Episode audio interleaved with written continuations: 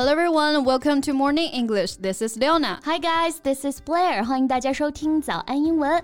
最近网络上的女生们啊，开始卷向了一条奇怪的赛道。一夜之间呢，短视频平台上突然蹦出来了无数个油腻男孩儿，哦，就是邪魅一笑，空气投篮。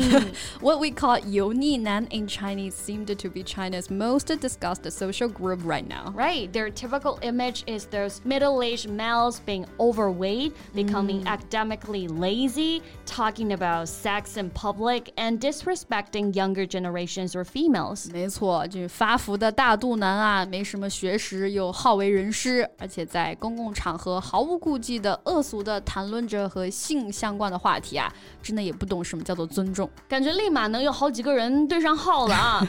Thus, these videos can catch our eyes and resonated many netizens. And their acting was not exaggerated at all, cause the reality may be even more disgusting. 那短视频里的表演呢，哎， 远没有现实生活中来的更令人反感呀。没错，无论是猥琐的男性凝视，还是明目张胆的偷拍，都让女性在公共场所受到了或大或小的困扰啊。嗯，当然，抛开一部分啊本来就浅薄猥琐的这种男性，这些视频下面的一些留言，哎，有些男性也表示，好像从未意识到平常的这些行为对女生其实已经造成了困扰了。So let's talk about greasy man，油腻男 in Chinese and how to avoid becoming greasy. Sounds great.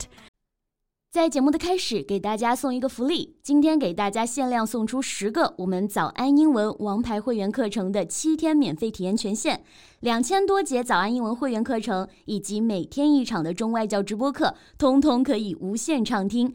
体验链接放在我们本期节目的 show notes 里面了，请大家自行领取，先到先得。那说到油腻啊，大家应该都能想到油。oil 这个词，嗯，那所以这个词其实可以直接加上一个 y 变成形容词 oily。除了可以形容食物很油腻呢，还可以用来形容人，right? It means too friendly and polite in a way that is not sincere。嗯，一般就是指这个人有点过分的殷勤啊、谄媚的这种感觉。对我们说的油嘴滑舌、油腔滑调嘛。哎，比如我们描述一个人的行为很过分、很谄媚，那我们就可以说 he had behaved with undue and oily familiarity。嗯，真的是很受不了。 那种谄媚的笑哈，His smell is so oily that gives me goosebumps 啊，真的是都起鸡皮疙瘩。Right，那 oily 还可以形容人，比如说头发出油了，皮肤很油这种感觉，like oily skin, oily hair. For example, like my hair is very oily. I I have to wash it every day. 像头发很爱出油的啊，就得每天洗。嗯，right，and greasy 啊，G R E A S Y 这个词呢，也可以表示这种感觉，比如约会的最高礼仪就是洗头。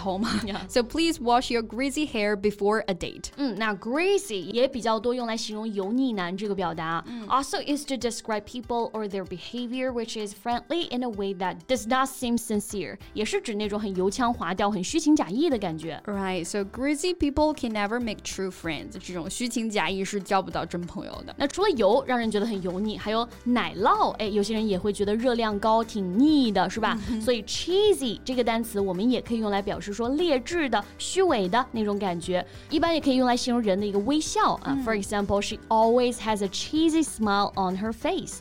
那油腻也不是专门针对男生的，一切都是哎，但凡过了那个度，呃，就会显得油腻了。所以英文当中呢，还有一个词 fulsome，这个词呢来自 full，f u l l，满的，后面的 some，哎，是形容词的后缀，所以原意呢表示充满的、大量的，那比满还要多了，满的都要溢出来啦。这个词后来就贬义化了，it is used to express a lot of praise for someone, often too much。指表达过度的、冒犯的这个意思。对，过分的谄媚反而会让人觉得不舒服啊。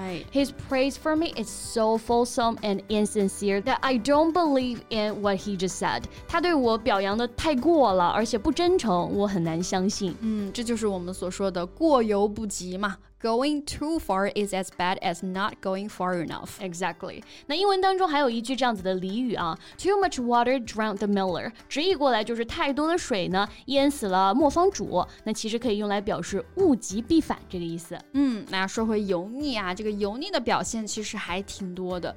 Greasy can mean a lot in this context.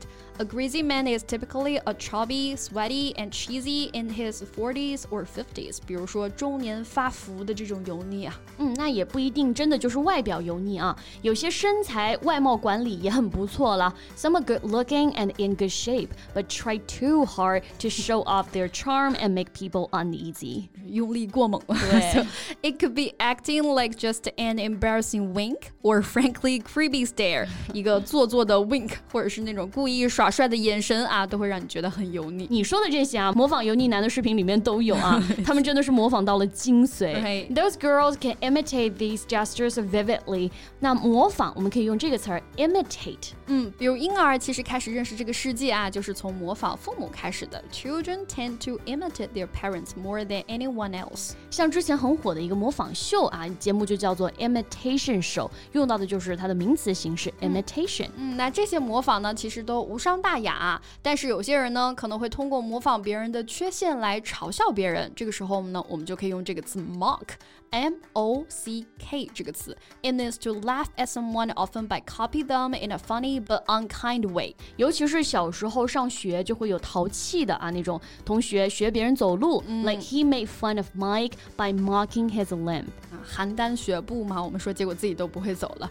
其实模仿油腻男的这些女生，大家也经过对比，发现好像他们的面相真的变了耶。这是属于工伤的程度了啊。那中年油腻其实是大家说的中年危机的一个表现，midlife crisis 这个单词其实出现的更早啊。The term midlife crisis first appeared in a 1965 journal article, and the middle age refers to a period defined as stretching from roughly 40 to 55 years old. Mm, so the Western concept of midlife crisis means that middle-aged individuals lose their sense of self and come to lack confidence in their life choices, values, and beliefs.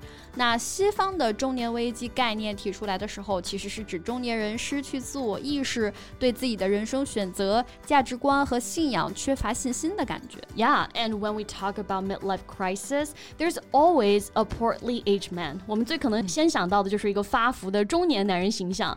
So 冯唐 offers some pieces of advice for his fellow men, and the first is never get fat. the first impression of grizzliness comes from your weight， 油腻的第一个印象就是发福。发福不可怕，但可怕的是还没认识到这个问题的同时还很自恋。Someone is insufferable at times, self-centered and narcissistic，又以自我为中心，哎，又自恋的。Right, so don't be too narcissistic and don't lecture young people, especially women. So this is mansplaining，男人说教，或者我们说那种爹味儿说教啊，这其实也是一个新兴的词，mansplaining，就是 man 和 explain。 结合起来的。In reality, there are still comparatively few greasy men in China。当然，这种现象级的视频爆火，也是把情况给典型化。嗯、所谓的油腻男也不是遍地都是啊，所以有则改之，无则加勉吧。我们期待一个彼此更加尊重、更加欣赏的世界。Right, that's all the time we have for today's podcast, and welcome to leave your comments. All right, thanks for your time, and this is Leona. This is Blair. See you next time. Bye. 今天的节目就到这里了。如果节目还听得不过瘾的话，也欢迎加入我们的早安英文会员。成为会员，您就可以无限畅听我们每天一场免费的中外教直播课，以及两千多节原创系统课程了。今天我们限量送出十个七天免费试听权限，试听链接放在我们本期节目的 show notes 里了，请大家自行领取，先到先得。This podcast is from Morning English。学口语就来。早安，英文。